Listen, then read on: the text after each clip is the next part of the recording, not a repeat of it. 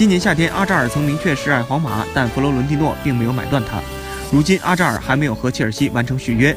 在接受电视台采访时，阿扎尔再次坦率承认，自己有可能在明年夏天加盟皇马，而阿扎尔可能实现儿皇梦，贝尔则有可能被皇马清洗。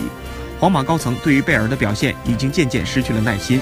如果贝尔本赛季结束前无法证明自己的话，皇马将会考虑清洗他。本赛季中，贝尔为皇马出场了十六次，打进五球，在球场上显得很懈怠。在缺乏冲刺空间的情况下，贝尔就像不会踢球了一样，而且他完全不具备在密集攻防下攻坚的个人技术。